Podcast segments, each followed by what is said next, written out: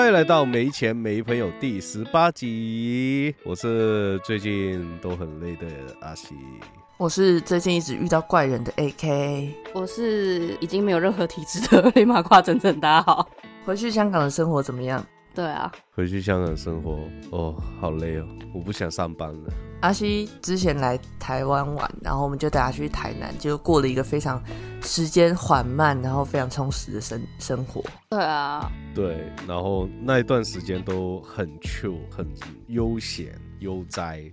嗯，非常哎，想去哪就去哪，想吃啥吃啥，很速喜，也超速喜的。而且我们完全没有意见分歧，说一定要去哪里去哪里，完全没有，我们就很和平、很平和的这样子。甚至骑车经过民宿的时候很热，然后经过民宿，他说：“哎，但回民宿一下好了。”然后全部都骑进去，对，没有人说不要，对。哦，有追踪我们 IG 的应该都知道我们有出去啊，啊，没有追踪的，现在你可以开始追踪了，点下去追踪他。真的哎，那边互动很可怜。而且去去到台湾之后，真的觉得台湾跟香港很大的差别。怎么说？什么差别？就是时间的生活节奏，两边真的是差很大。香港的生活节奏真的是太快了，哦，急着投胎，每个人都好像要急着做什么做什么一样。就算是吃饭也好，不管是坐车也好，全部人的那种节奏都超快。可是去到台湾之后，我就觉得，嗯，好像每个人都比较慢一点。当然了，台北我还是觉得其实跟香港差不多，那个。生活节奏比较快，可是没有香港的那一种急的那种程度。可是当我们真的是越往下走，去到台南之后，我们是真的觉得那边的时间真的是很慢很慢，慢到我都想定居了。对。可是唯一台南不好的地方就是，我真的有点接受不了他们的食物太甜了。嗯，这不代表所有人哦，个人的意见。对对对啊，因为我也没有想过蚵仔煎是甜的。我觉得最夸张的是，我连吃他们的牛排都是甜的，到底为什么？你刚。Why？我刚刚差点说，到底凭什么？不是，到底为什么？可能就是因为台湾以前是制糖的那种地方吧，所以食物都很多都是放糖进去。可是嘉义不会啊，嘉义之前也是糖厂啊，可是嘉义就不是甜的。重点是台南的咸水鸡他妈是甜的，对，它就已经是咸的。我最接受不了就是咸水鸡是甜的。对啊，你的名字都叫做咸水鸡了，为什么是甜水鸡？我也不懂，我们没有在批评任何一个食物，只是单纯我们的舌头不懂而已。对，只能现在在消毒，他现在提着消毒水在消毒。我们没有批评那边的食物是好吃的，非常好吃的。对，是好吃的。对，因为经过那几天，我的舌头已经有点脱血了，所以我现在喝饮料开始有加糖，让我让我身边的朋友有点嗯 的那个感觉。你有开始加糖，变成台南人了，但是就是一点点啊，几叔叔啊，娘娘。哦，我还是不行，因为我平时吃饭也好，喝饮料也好，我都不会加糖进去。你是重咸人吧？重口味。我想说，我刚刚看成，我刚我刚以为想说，哦，我吃饭也好，喝饮料也好，我都直接加盐。谁那么神经病？我想说，哇，到底喜欢多险呢？太险了吧！我是怕辐射吗？然后要要去商场里面团购那些盐。最近脑回路跟大家有点不一样，不好意思，饮食习惯问题吧，就是不习惯而已。对啊，我们下次去一个月看习不习惯。对，我们下次可以去华东地区啊，那边会更慢。我们挑战阿西的耐心，还有我们的耐心。那我可能 没办法。不会，我觉得我们应该就会变成一坨烂泥，不会有任何耐心的问题。我的耐心很好。那边真的很慢，因为我像我有个朋友，他动作非常慢。他说他到那边刚刚好。我说你在台北就是让我生气的角色。哎，可是如果是人多的那种地方，然后时间很慢，然后人的的速度也很慢，我就会真的没耐心。对对，工作上面或者是什么，那真就确实会生气啦。这个讲实话，对。会比较无法调试，但是如果在休假的话，我就会觉得没关系，因为我就是去浪费时间的，所以我可以接受时间很慢，我可以挥霍我的光阴，没关系，可以挥霍。对，而且去台南的程度是我们到第我们去三天，然后到第三天的时候，大家对于回家这件事情没有任何怨言。那时候我们已经过到第二天的晚上吧，然后我们八点多回到民宿，然后都我们就坐在那边，然后就看着电视，看一看看一看，什么？现在才十五分，然后大家。没几分钟就开始想说什么？现在才几点 的这种程度哦？现在才九点半，那你你刚不就去洗澡吗？你刚然后我们就一直在听那些很 chill 的音乐，然后边聊天。没有，我们这样子聊音乐聊了一整晚，这样。觉得体感直接是一整晚，对不对？但是我们上去房间才十二点，对，然后早上到差不多七点半到八点区间就会开始陆续醒来，然后就觉得哦，睡得好饱哦。重点是大家都是那种自己哦，大家很早起来，然后看到旁边好像很安静，然后继续睡。结果大家起来之后没有哎、大家都超早起。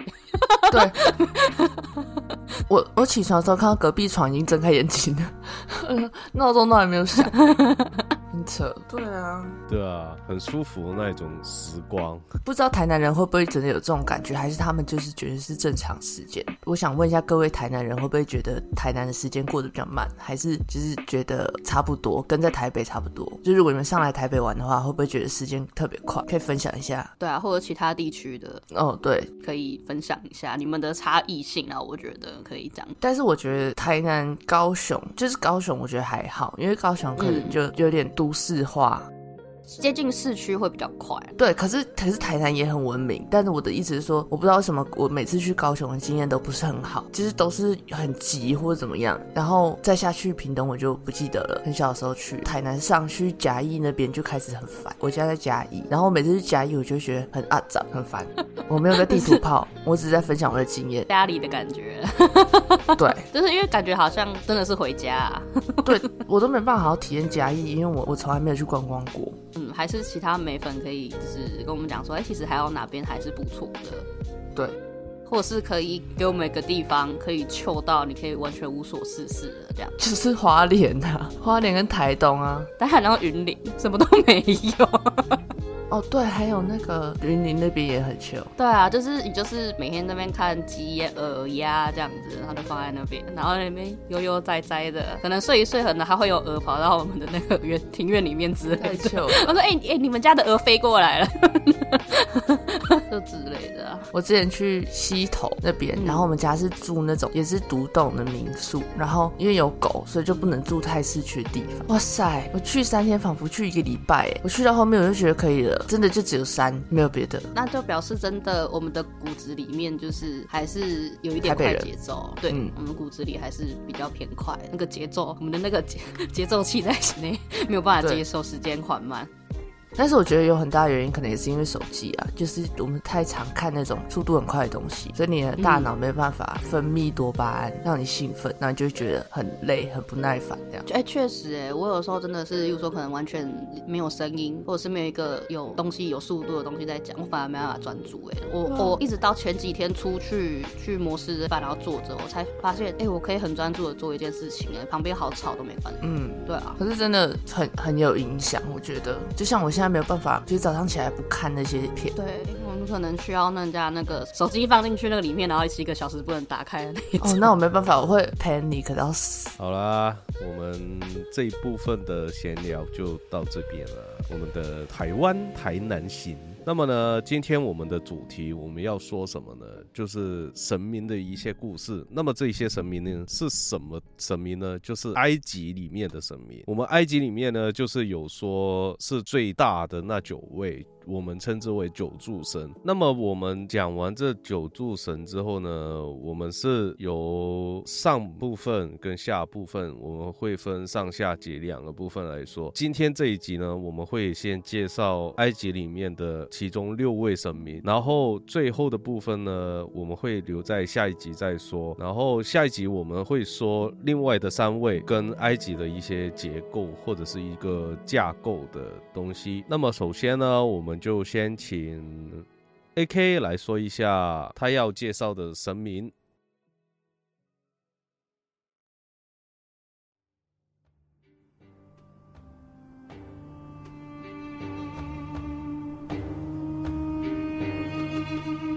我今天要介绍的神明是拉，还有书，但是书的篇幅比较小，所以我就让给珍珍了。然后我们今天讲的系统呢，因为埃及其实它有分一些系统，是因为他们时间线的关系，所以我们今天的是最前面的太阳城系统的九度神，后面有爱马仕城跟孟菲斯的系统。爱马仕城是八元神，孟菲斯是三连神，但是这两个系统比较少人知道，所以我们就先介绍九柱神给大家认识一下。我要介绍的拉是第五王朝开始。的公元前二四九四年开始，拉其实有五个不同的形象，可以分成比较简单，就是太阳还没出来是隐蔽状态，就是阿蒙神；太阳刚出来就是凯布里；太阳日正当中就是拉，就是我今天要介绍。太阳要下山的时候就是雅图姆。至于它还有一个光环叫做阿顿，所以这几个状态都有被人信仰。我要开始讲他的故事了，因为创世纪的故事就留给珍珍他们去说，所以我从拉后面比较变得衰老的时候故事开始讲。气，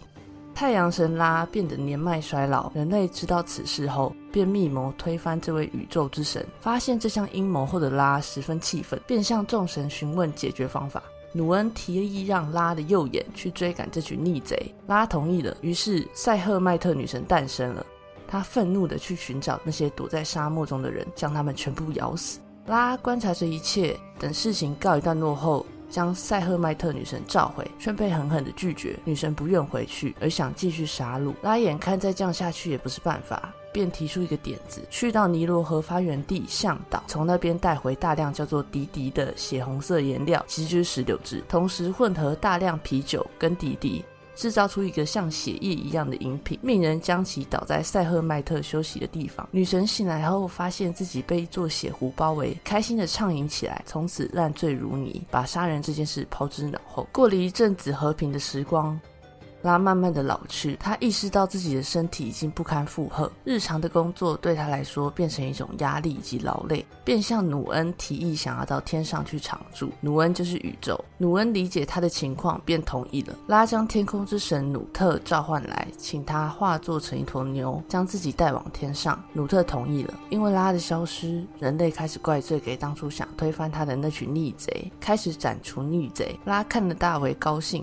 并宣布战争降临人间，而后人间开始了永不停息的战争。与此同时，他开始建立起天空王国，创造出一个又一个神明，好让自己继续观察、控制着人间。随着天空王国规模越来越大，天空之神努特开始撑不住了，拉便召来了智慧之神图特，告诉对方：人类失去黑暗，我将乘坐太阳船巡行天空，照亮人间。等我累了，便是夜晚降临的时候，总不能让人类跟瞎子。一样看不见吧？需要你化作月亮，让人类看得见一丝光明。他们会赞颂你的。听闻图特便化作月亮，在夜晚时用淡淡的光芒照亮人间。拉又说要图特成为他的助手，替他监视那些图谋不轨的人类。图特便化作成一只猪鹿，成为众神的秘书。从此之后，有了天空与大地，还有拉的太阳船以及图特画作的月亮，这个世界变得稳固起来，永垂不朽。拉有很多名字，早晨叫做哈拉赫特，中午叫做拉，傍晚则叫做阿图姆。但他的力量背后却有一个不为人知的秘密，他还有一个真正的名字，除了他以外，没有人知道。掌握他的名字，便可以掌握一切力量。其中最基于这个力量的神明，则是他的曾孙。伊西斯，伊西斯渴望得到更强大的神力。所以必须掌握这个真正的名字。此时年迈的拉已经累得要死，每天在众神的陪同下登上太阳船，守着世界的两个地平线。白天在天空上，夜晚还要去冥府走一遭。他已经老了，体力早就不堪负荷。伊西斯跟踪拉从天空返回地面，因为拉年迈，所以他的口水滴落在大地上。伊西斯看见后，便将混合唾液的泥土抓起来，捏成毒蛇的模样。伊西斯先让蛇隐形，并放在拉会。经过的路线上，他自己则躲在暗处施展咒术，拉像往常一样走着相同的路。伊西斯施咒后，蛇便活了过来，恶狠狠地在拉的脚踝上咬了一口，拉随即痛得倒地。放声尖叫。老人被众人抬回太阳船，他痛苦的召回自己的子孙，命令他们救救自己。就在大家一头雾水的时候，伊西斯缓缓的走过来，他向老者提议施展魔法救他一命，但必须要给他真实的名字，否则无法施展咒术。起初拉不同意，用了很多迂回的答案试图过关。伊西斯不领情，拉便别无办法，便将自己的耳朵摘下，递给伊西斯，并嘱咐他只可以把名字传给他的儿子荷鲁斯。自此，伊西斯成为第一个得知拉真实姓名的人。他信守承诺，将拉从鬼门关救回，而伊西斯也拥有无上的力量。等荷鲁斯出生后，他将这个姓名告诉荷鲁斯，成为了唯二知道万物之神拉真实姓名的神明。而拉则继续享受着晚年。这就是拉的两则小故事。至于他怎么诞生的呢？就是一开始永恒存在的努恩黑暗无比，宇宙天地万物都不存在，在努恩中浮现了一座名为斑的小山顶，他在这这座小山顶中诞生了，便成为了第一位神明。所以这是拉一开始诞生的过程。谢谢大家，我们把主播交还给阿西。大家听完刚刚的故事怎么样呢？那么我们就来第二位神明喽，就是整整所要念的。那么我们将这一段时间交给整整。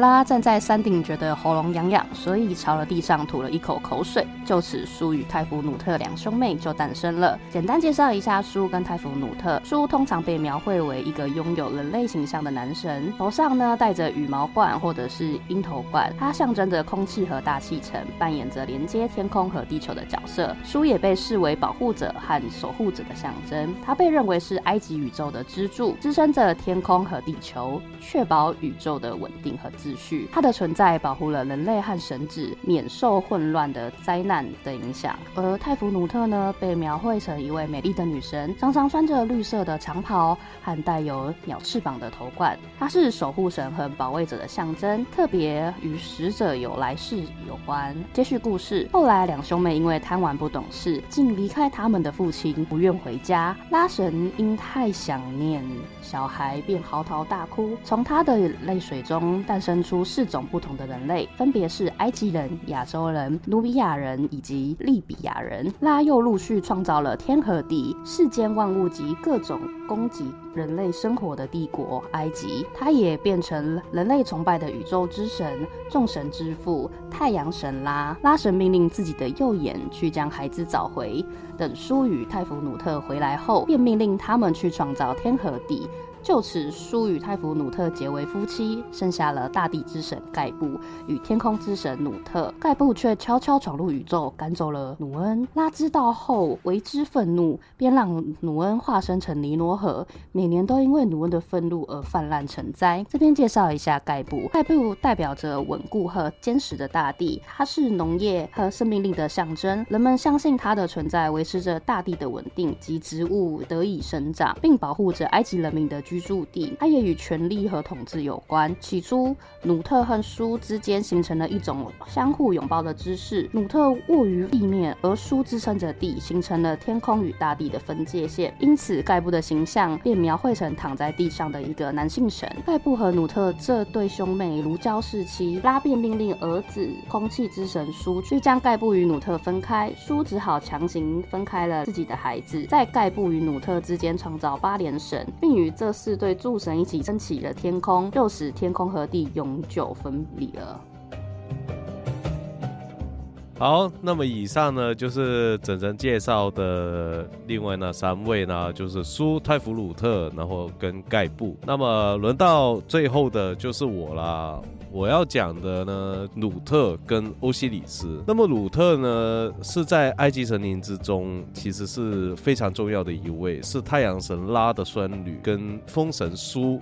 以及是雨神泰弗鲁特的女儿，鲁特的名字其实也是代表着雨水的母亲，还有就是原初之水鲁这个名字。那么原初之水也就是太阳神拉出生的奥秘之水。那么原初之水呢，其实在古埃及的一个结构里面来说的话，其实是其中的一个信仰，是三个系统之中的共通点。那里面也有不同的解释。关于这个最原初的信仰来说。就是叫做赫尔墨普利斯。那么这个体系呢，就有八种的意思，也就是有分别八位神明，而这八位神明呢，都是持有原初之水的四种特性的男女来表现。男神呢，就是纳乌；女神纳乌内特，表示着深渊；男神福富和女神哈武海德，表示着无限；男神库克跟女神卡克维特。表示着黑暗。那么男神阿姆和女神阿玛乌特表示着不可视。那么在这八位神明当中，男神是青蛙之手的姿势表现，就是他是青蛙头的，我最讨厌的那一种。女神就是有蛇手，就是用蛇的头的姿势来表现的。那么据说这一些神在原初之水之中呢游泳，并且在这一块地方产生了原初之卵。虽然感觉听起来很像是游戏里面的东西，但这的确是在埃。及神话里面，他们关于最初天地诞生时候的一个描述。好，我先说完这个关于原初之水。那么原初之水呢，也是太阳神拉出生的奥秘之水，所以我们可以理解鲁特女神其实也包含着所有的一切的奥秘。所谓的奥秘呢，也就是我们所说一切背后所隐藏的一切，也就是一切的根源。鲁特呢，把这一些奥秘揭露给人类的存在。如果说智慧之神图特掌握着所有已知可以见到的知识，那么鲁特就是掌握着一切知识背后的智慧之。远鲁特女神呢，被描绘成众星之母，她湛蓝的身体是天空，每日守护着太阳神拉，通过天空为世界带来光明。虽然她与她的丈夫大地之神盖布分离了，但是却为世界带来诸多的神明以及广大的天地。就连伟大的魔法女神伊斯伊斯也是她的女儿，传承到鲁特的智慧。那么在古埃及人的崇拜之中，鲁特是奥秘智慧的存在。在能够解决各项的麻烦。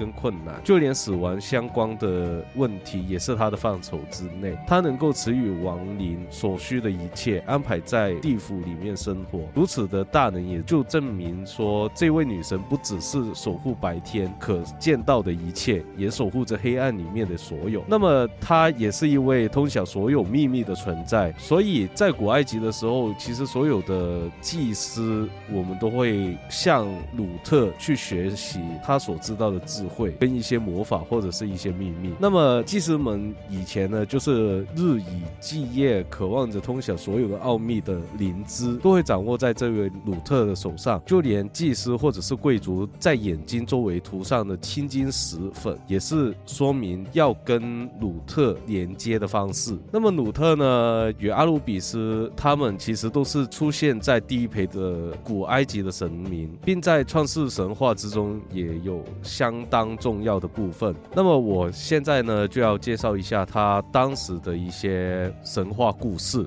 鲁特呢，当时其实不是只代表天空的女神，她的身体就像整个天空，太阳、月亮和繁星都是她的首饰。当她把四肢撑在东南西北四个方向，把身体离地拱起，就成为现在我们所看见的苍穹天空。而拉的太阳船每天都会从鲁特的身体上面游走，在天空上面照耀着大地。鲁特呢不为人知，就是他体内，而他的体内是什么呢？就是冥界。他用自己的身体包裹着混沌和其中的恶魔，令他无法侵害人间。也因此，每到日落的时间，拉就会跟他的太阳船从鲁特的嘴巴进入冥界，在鲁特的体内继续航行，遭遇到各个的阻挠，最后在跟冥界之王欧西里斯会合之后。最后在日出的时分，从鲁特的下面的嘴巴离开冥界，回到现世。新的一天就这样子周而复始。即使鲁特就是冥界所有的死者的灵魂，最终也是会去到鲁特的体内。慈悲回怀的鲁特就会看顾着这一些死者，就如同他会保佑地上所有的母亲平安和婴儿顺产一样。不管死者最后是不是能够通过考验得到永生，就看他们自己的造化了。鲁特最著名的。的故事呢，其实就是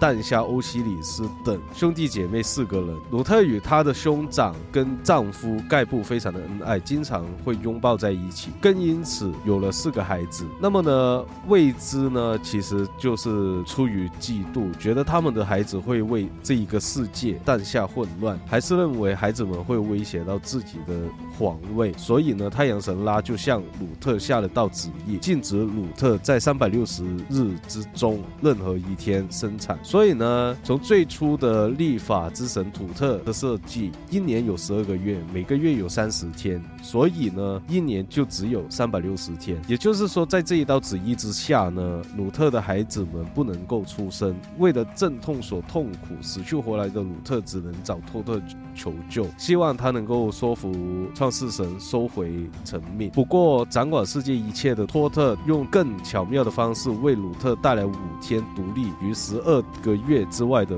月外日子，让鲁特可以从这五天之中避过拉的旨意，顺利生产。那么第一天呢，就是诞生了欧西里斯，这一天是属于坏的一天。第二天呢，是不好不坏的一天。那么根据在最早期的神话来说的话，第二天诞生的就是伟大的荷鲁斯，是好的一天。但是随着后世的神话不同的变迁，荷鲁斯就变成了欧西里斯的孩子。这一天呢，也被改成纯粹的不好不坏的一天。那么第三天呢，就诞下了赛特，是坏的一天。第四天诞下了伊西斯，是好的一天。第五天呢，诞下了奈福蒂斯，是坏的一天。不过这一些故事还是有下文的。曾孙子们的诞生呢，可是拉一点都高兴不起来，因为托特跟努特专空了他的旨意，严重损坏了作为太阳神王的威严。所以即使是伟大的创世太阳神的拉，也不敢动世界法则的编写者霍特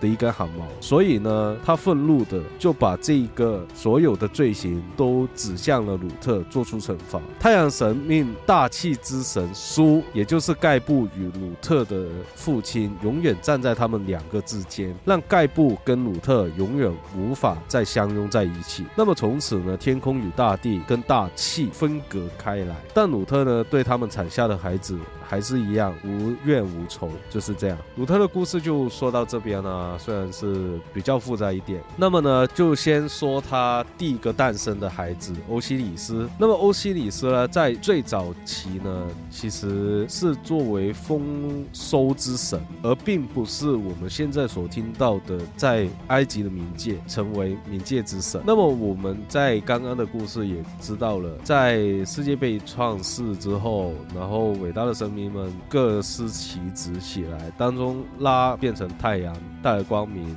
空气之神、雨神都在游荡在天地之间，带来风跟雨。天空之神鲁特和大地男神盖布变成了天空跟大地。那么这五位神明呢，就变成了世界的。一部分，来保证世界的。转运。那么作为大地之神跟天空之母的第一个孩子欧西里斯呢，就娶了他的妹妹生育魔法的。女神伊西斯，和他一起教导埃及人民，就是去农耕，生出面包、葡萄酒、啤酒。那那么伊西斯呢，就教导妇女们去研磨谷物，纺亚马线，编织布匹。所以呢，欧西里斯建起的第一批的庙宇神殿里面，都是说他是个好人，也是说他是暴力的敌人，只用一些温和的方式去给大家下命令。可是呢，不久之后，欧西里斯就成为他兄弟赛特的眼中钉。赛特生性呢就为人粗鲁，性格比较狂暴。作为战争。真之神的他掌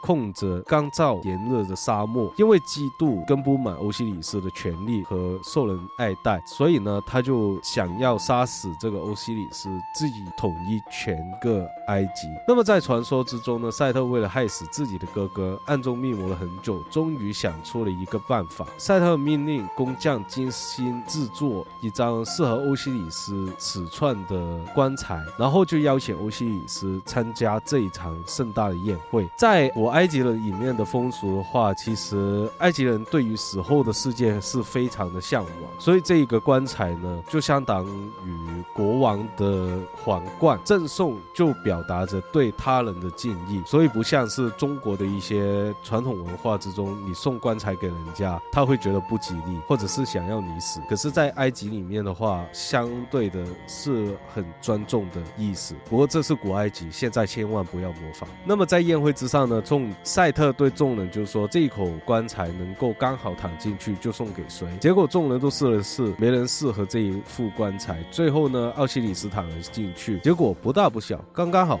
合适。这样呢，就中了赛特的下怀。赛特瞄准时机呢，马上就派人把棺材盖了起来，用石墨密封，然后把欧西里斯连同棺材一起丢到尼罗河之中。就这样，埃及的第一任法老丰饶之神欧西里斯就在密封的棺材之中死去了。那么，其实当欧西里斯的妻子伊西斯知道丈夫被害的消息之后，就立即前往去寻找这一口棺材。可是这一口棺材已经成入到尼罗河之中。悲痛的伊西斯就用他的魔法，在深不见底的尼罗河之中寻找这一副棺材，并且找到了棺材之后，把这一副棺材藏入到沼泽之后，准备用遗体来复活她的丈夫。可是赛特知道要发生什么事，为了不让伊西斯再度复活他的尸体，他找到了伊西斯藏在沼泽里面那一口棺材，打开以后，就残忍的把他的兄弟欧西里斯切成了十四块，然后分别藏匿在埃及的各个地方。这时候伊西斯也是没有办法，只能求助自己的姐妹，也就是赛特的妻子，死者的守护女神奈芙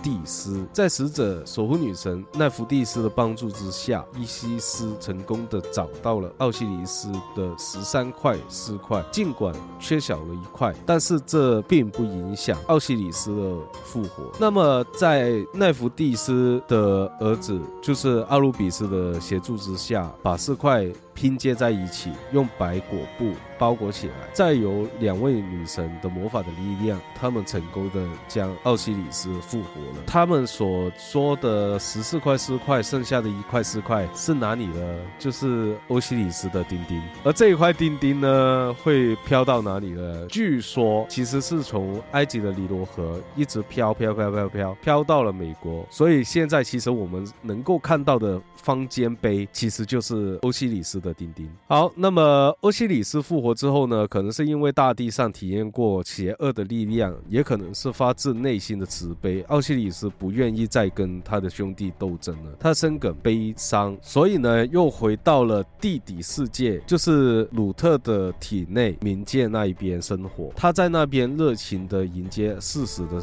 亡灵，统治着整个死者的世界。因为复活过一次，他得到了神的本领，也获得了一份新的工作。那么。关于这一份工作呢，其实就是有很多不同的说法。有我埃及人其实最原本的话，就是有两种说法。有的人相信人死后的灵魂会来到阴间，就由欧西里斯负责审判大家。他的手上会拿着天平，把每个人的灵魂放在上面称重。犯过错的人灵魂就会变重，就会送进地狱；好人的灵魂就像羽毛一样轻，就会升上天国。因此，古埃及的人。其实死后会上天国，于是是就会努力的做好事。同时呢，他们也会崇拜他们灵魂的审判官欧西里斯，还非常的尊敬他为冥界之神。而另外一个说法呢，就是同样是相信欧西里斯是死亡灵魂的审判官，不过他们认为欧西里斯审判之后灵魂的去向会跟上面不同。在阴间，奥西里斯会将死者的心脏和真理羽毛放在天平之上称重比较。那么阿鲁比斯呢就会负责给心脏称重，那么托特呢就会记录心脏的重量。坏人的心脏会因为罪孽而重过真理羽毛，所以呢这些人就会掉进去冥界的一个地方，然后被一个叫做阿米特的怪兽给吃掉。那么心脏的主人也会永远的失去重生的机会，而那些善良人之中的心脏轻于真理羽毛，他们就会送到一个叫做。雅鲁的天堂。那么其实奥西里斯的故事还没有结束，因为奥西里斯复活之后跟伊西斯也有了一个孩子，他的名字叫做荷鲁斯。所以关于荷鲁斯的故事其实有很多很多，还有他自己本身的一些故事也比较多。那么我们的介绍神明的部分就到这边。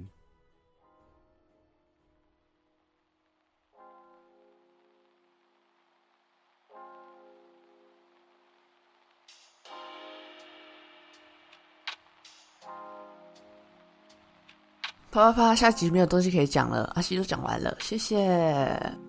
还有啦，对啊，我刚刚看看，想说都讲掉了。我刚刚很认真的在看，然后跟查资料了。